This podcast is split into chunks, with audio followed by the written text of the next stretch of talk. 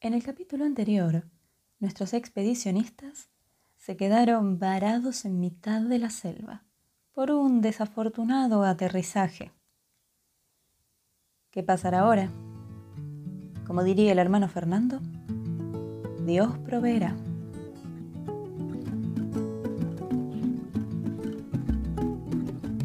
El bosque de los pigmeos. Por Isabel Allende. Capítulo 4. Incomunicados en la jungla.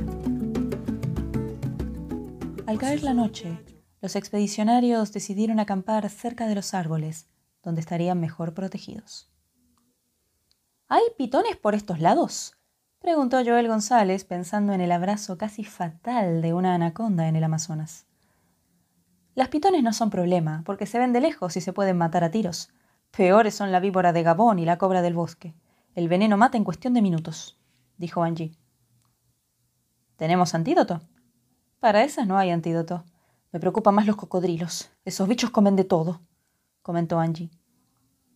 Pero se quedan en el río, ¿no? preguntó Alexander. También son feroces en tierra. Cuando los animales salen de noche a beber, los cogen y los arrastran hasta el fondo del río. No es una muerte agradable, explicó Angie. La mujer disponía de un revólver y un rifle, aunque nunca había tenido ocasión de dispararlos. En vista de que deberían hacer turnos para vigilar por la noche, les explicó a los demás cómo usarlos. Dieron unos cuantos tiros y comprobaron que las armas estaban en buen estado, pero ninguno de ellos fue capaz de acertar al blanco a pocos metros de distancia. El hermano Fernando se negó a participar, porque, según dijo, las armas de fuego las carga el diablo. Su experiencia en la guerra de Ruanda lo había dejado escaldado.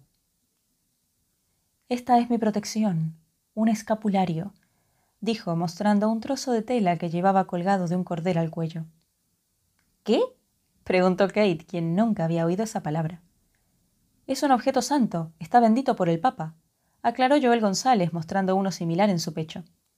Para Kate, formada en la sobriedad de la Iglesia protestante, el culto católico resultaba tan pintoresco como las ceremonias religiosas de los pueblos africanos. Yo también tengo un amuleto, pero no creo que me salve de las fauces de un cocodrilo, dijo Angie mostrando una bolsita de cuero. No compare su fetiche de brujería con un escapulario, replicó el hermano Fernando, ofendido. ¿Cuál es la diferencia? preguntó Alexander muy interesado. Uno representa el poder de Cristo y el otro es una superstición pagana. Las creencias propias se llaman religión, las de los demás se llaman superstición, comentó Kate. Repetí esa frase delante de su nieto en cuanta oportunidad se le presentaba, para machacarle respeto por otras culturas. Otros de sus dichos favoritos era Lo nuestro es idioma, lo que hablan los demás son dialectos. Y lo que hacen los blancos es arte, lo que hacen otras razas es artesanía. Alexander había tratado de explicar estos dichos de su abuela en la clase de ciencias sociales, pero nadie captó la ironía. Se armó de inmediato una apasionada discusión sobre la fe cristiana y el animalismo africano, en el cual participó el grupo entero, menos Alexander, quien llevaba su propio amuleto al cuello y prefirió callarse la boca. Y Nadia, quien estaba ocupada recorriendo con gran atención la pequeña playa de punta a cabo, acompañada por Borobá. Alexander se unió con ellos. ¿Qué buscas, águila? preguntó. Nadia se agachó y recogió de la arena unos trozos de cordel. Encontré varios de estos, dijo. Debe ser alguna clase de liana. No, creo que son fabricados a mano. ¿Qué pueden ser? No lo sé pero significa que alguien ha estado aquí hace poco y tal vez volverá. No estamos tan desamparados como Angie supone, dedujo Nadia. Espero que no sean caníbales. Eso sería muy mala suerte, dijo ella, pensando en lo que le había oído el misionero sobre el loco que reinaba en la región. No veo huellas humanas por ninguna parte, comentó Alexander. Tampoco se ven huellas de animales. El terreno es blando y la lluvia las borra. Varias veces al día caía una fuerte lluvia, que los mojaba como una ducha y terminaba tan de súbito como había comenzado. Esos chaparrones los mantenían empapados, pero no atenuaban el calor. Por el contrario, la humedad lo hacía aún más insoportable. Armaron la carpa de Angie, en la cual tendrían que amontonarse cinco de los viajeros, mientras el sexto vigilaba. Por sugerencia del hermano Fernando, Buscaron excrementos de animales para hacer fuego, única manera de mantener a raya a los mosquitos y disimular el olor de los seres humanos que podría traer a las fieras de los alrededores. El misionero los previno contra las chinches, que ponían huevos entre uña y carne. Las heridas se infectaban y después había que levantar las uñas con un cuchillo para arrancar las larvas. Procedimiento parecido a la tortura china. Para evitarlo, se frotaron manos y pies con gasolina. También les advirtió que no dejaran comida al aire libre, porque atraía a las hormigas, que podían ser más peligrosas que los cocodrilos. Una invasión de termitas era algo aterrador. A su paso desaparecía la vida y no quedaba más que tierra asolada. Alexander y nadie habían oído eso en el Amazonas, pero se enteraron de que las africanas eran aún más voraces.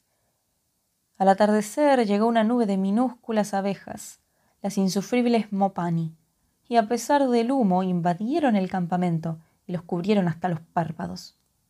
No pican, solo chupan el sudor. Es mejor no tratar de espantarlas, ya se acostumbrarán a ellas, dijo el misionero. Miren, dijo Joel González. Por la orilla avanzaba una antigua tortuga, cuyo caparazón tenía más de un metro de diámetro. Debe tener más de cien años, calculó el hermano Fernando. Yo sé preparar una deliciosa sopa de tortuga, exclamó Angie empuñando un machete. Hay que aprovechar el momento en que asoman la cabeza para. No pensar a matarla, la interrumpió Alexander. La concha vale mucho dinero, dijo Angie. Tenemos sardinas en lata para la cena. Le recordó Nadia, también opuesta a la idea de comerse a la indefensa tortuga. No conviene matarla. Tiene un olor fuerte, puede atraer a animales peligrosos, agregó el hermano Fernando. El centenario animal se alejó con paso tranquilo hacia el otro extremo de la playa, sin sospechar cuán cerca estuvo de acabar en la olla. Descendió el sol, se alargaron las sombras de los árboles cercanos y por fin refrescó en la playa. No voltee los ojos para este lado, hermano Fernando, porque voy a darme un chapuzón en el agua y no quiero tentarlo, se rió Angie no le aconsejo acercarse al río, señorita. Nunca se sabe lo que puede haber en el agua, replicó el misionero secamente, sin mirarla. Pero ella ya se había quitado los pantalones y la blusa y corría en ropa interior hacia la orilla. No cometió la imprudencia de introducirse en el agua más allá de las rodillas y permaneció alerta, lista para salir volando en caso de peligro. Con la misma taza de latón que usaba para el café, empezó a echarse agua en la cabeza con evidente placer. Los demás siguieron su ejemplo, menos el misionero, quien permaneció de espaldas al río, dedicado a preparar una magra comida de frijoles y sardinas en lata, y Borobá, que odiaba el agua. Nadia fue la primera en ver a los hipopótamos. En la penumbra de la tarde se mimetizaban con el color pardo del agua, y solo se dieron cuenta de su presencia cuando los tuvieron muy cerca. Había dos adultos, más pequeños que los de la reserva de Michael Mushaha, remojándose a pocos metros del lugar donde ellos se bañaban. Al tercero, un crío, lo vieron después asomando la cabeza entre los contundentes traseros de sus padres. Sigilosamente, para no provocarlos, los amigos salieron del río y retrocedieron en dirección al campamento. Los pesados animales no manifestaron ninguna curiosidad por los seres humanos. Siguieron bañándose tranquilos durante largo rato, hasta que cayó la noche y desaparecieron en la oscuridad. Tenían la piel gris y gruesa, como las de los elefantes, con profundos pliegues. Las orejas eran redondas y pequeñas, los ojos muy brillantes, de color café caoba. Dos bolsas colgaban de sus mandíbulas, protegiendo los enormes caninos cuadrados, capaces de triturar un tubo de hierro. Andan en pareja y son más fieles que la mayoría de las personas. Tienen una cría a la vez y la cuidan por años, explicó el hermano Fernando. Al ponerse el sol, la noche se dejó caer deprisa y el grupo humano se vio rodeado por la infranqueable oscuridad del bosque.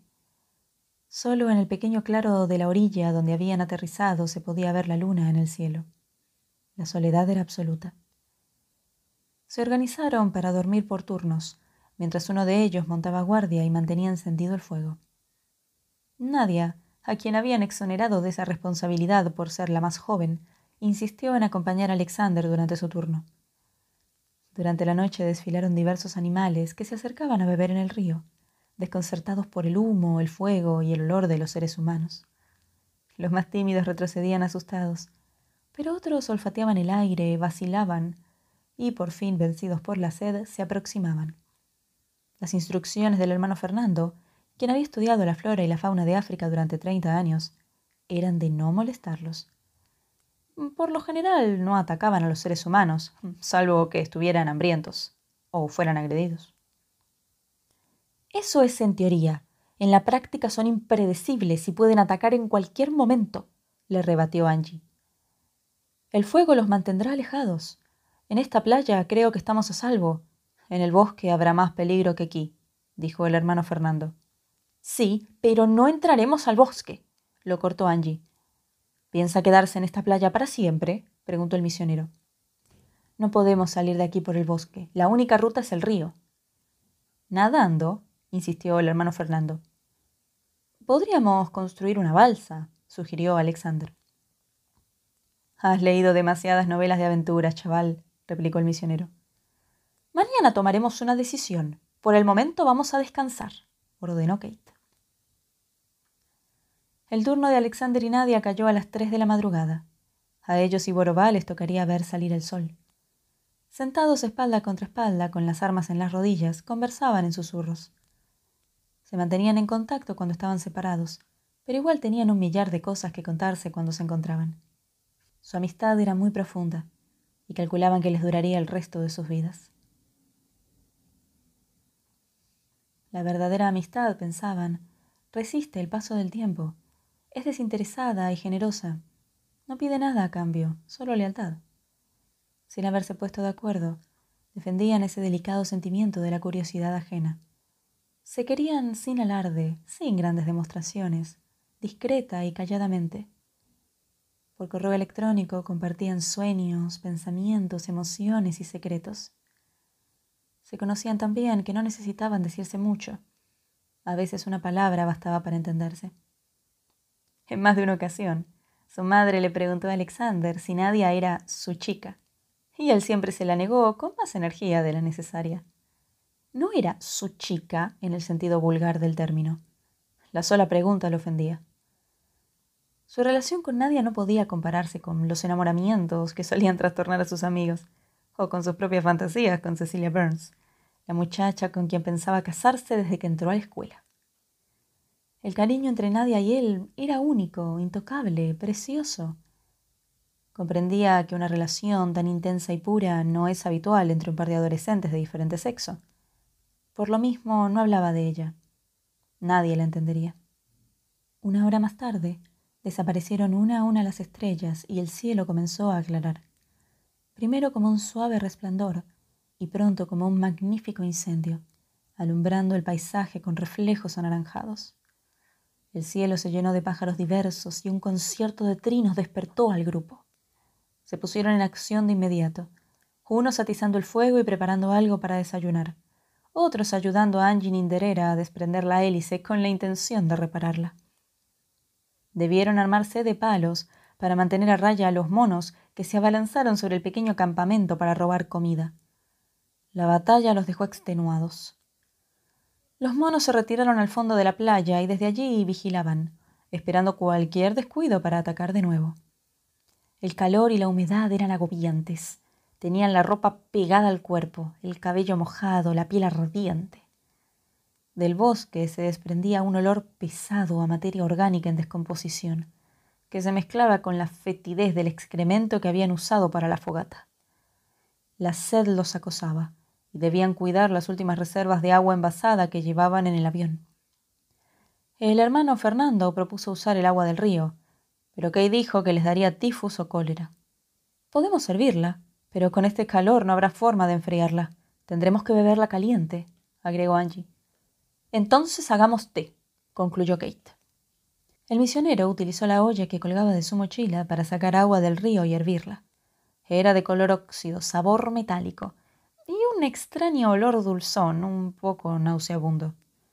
Borobá era el único que entraba al bosque en rápidas excursiones. Los demás temían perderse en la espesura. Nadie notó que iba y venía a cada rato, con una actitud que al principio era de curiosidad y pronto parecía de desesperación. Invitó a Alexander y ambos partieron detrás del mono. No se alejen, chicos, les advirtió Kate. Volvemos enseguida, replicó su nieto. Borobá los condujo sin vacilaciones entre los árboles. Mientras él saltaba de rama en rama, Nadia y Alexander avanzaban con dificultad, abriéndose camino entre los tupidos helechos, rogando para no pisar una culebra o enfrentarse de cara con un leopardo. Los jóvenes se adentraron en la vegetación sin perder de vista a Borobá. Les pareció que iban por una especie de sendero apenas trazado en el bosque, tal vez una ruta antigua, que las plantas habían cubierto, por donde animales transitaban cuando iban a beber al río. Estaban cubiertos de insectos de pies a cabeza. Ante la imposibilidad de librarse de ellos, se resignaron a tolerarlos. Era mejor no pensar en la serie de enfermedades transmitidas por insectos, desde malaria hasta el sopor mortal inducido por la mosca tsetse, cuyas víctimas se hundían en un letargo profundo, hasta que morían atrapadas en el laberinto de las pesadillas. En algunos lugares debían romper a manotadas las inmensas telarañas que les cerraban el paso. En otros, se hundían hasta media pierna en un lodo pegajoso. Pronto distinguieron en el bullicio continuo del bosque algo similar a un lamento humano que los detuvo en seco. Borobá se puso a saltar ansioso, indicándoles que continuaran.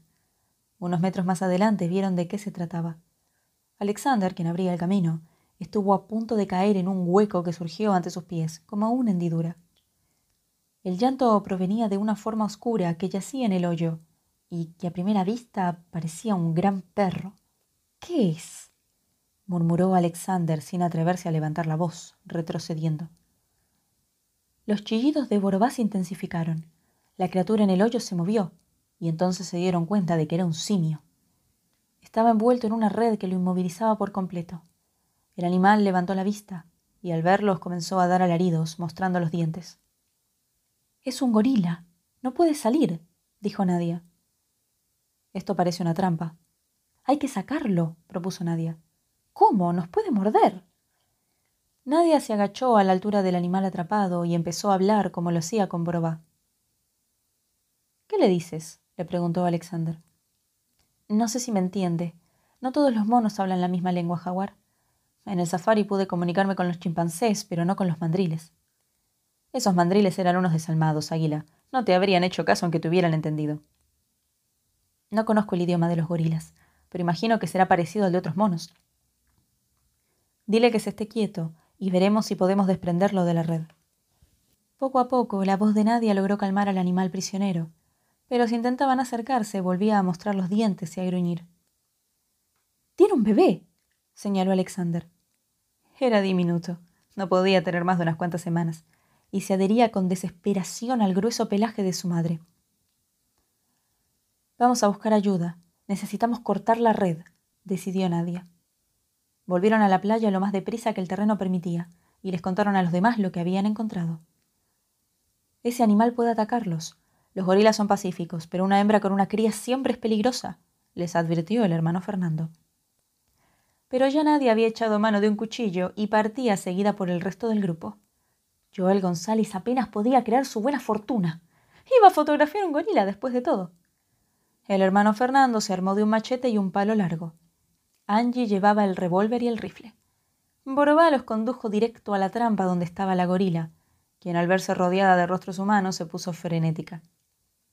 En este momento nos vendría muy bien el anestésico de Michael Mushaha, observó Angie. Tiene mucho miedo. Trataré de acercarme. Ustedes esperen atrás, propuso Nadia. Los demás retrocedieron varios metros y se agazaparon entre los helechos, mientras Nadia y Alexander se aproximaban centímetro a centímetro, deteniéndose y esperando. La voz de Nadia continuaba su largo monólogo para tranquilizar al pobre animal atrapado. Así transcurrieron varios minutos hasta que los gruñidos cesaron. Jaguar, mira allá arriba, susurró Nadia al oído de su amigo. Alexander levantó los ojos y vio en la copa del árbol señalado un rostro negro y brillante, con ojos muy juntos y nariz aplastada, observándolo con gran atención.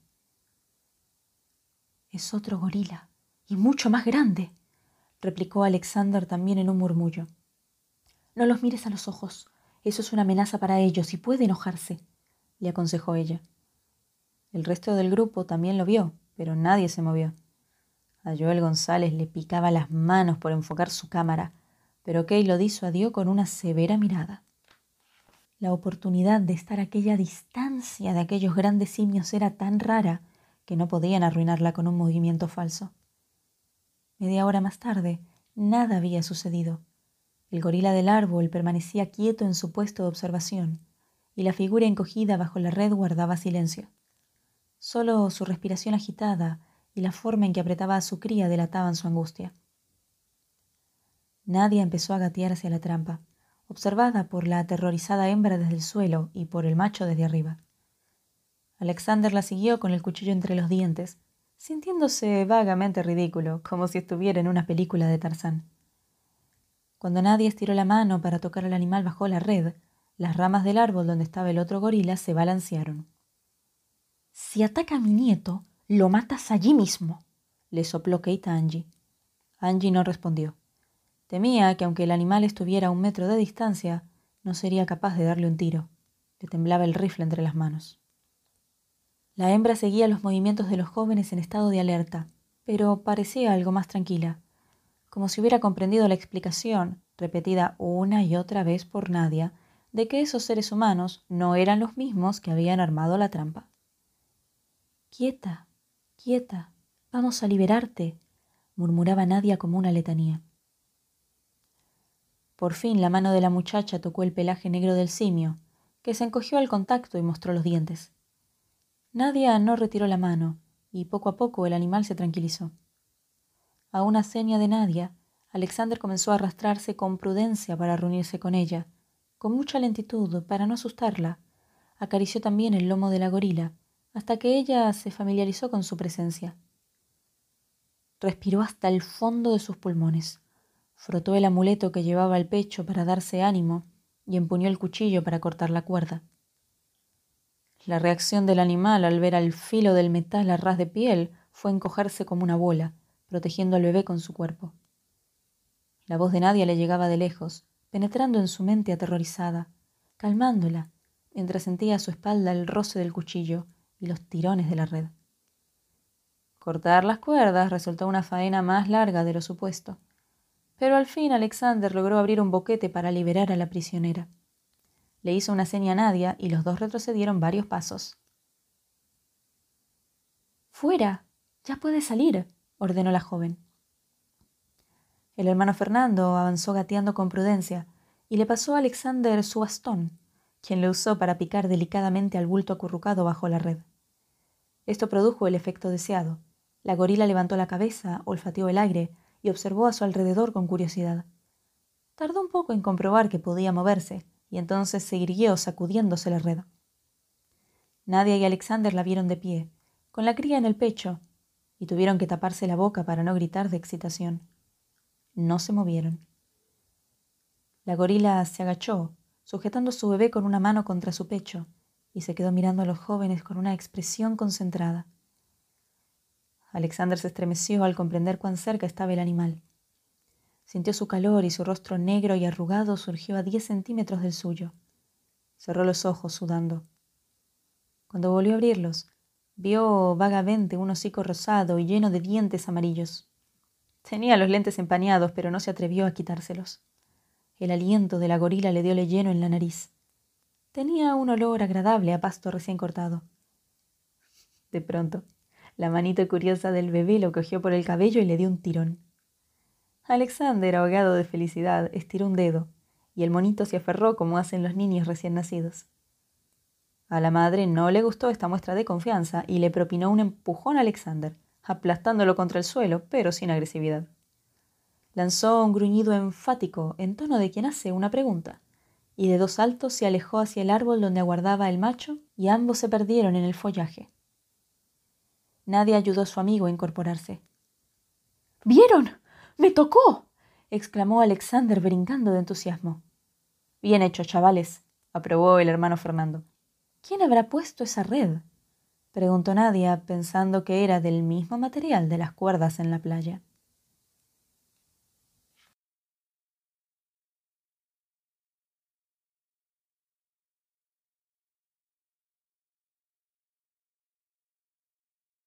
Una de las peores pesadillas, o por lo menos una pesadilla muy recurrente, es la de encontrarse completamente aislado en un terreno desconocido. Una pesadilla igualmente aterradora es la de ser el único rodeado entre hombres desconocidos. Ambas perspectivas dan miedo. ¿Ustedes cuál preferirían? Recuerden que pueden escribirme a castellanoaudiolibros.com. Hasta la próxima historia.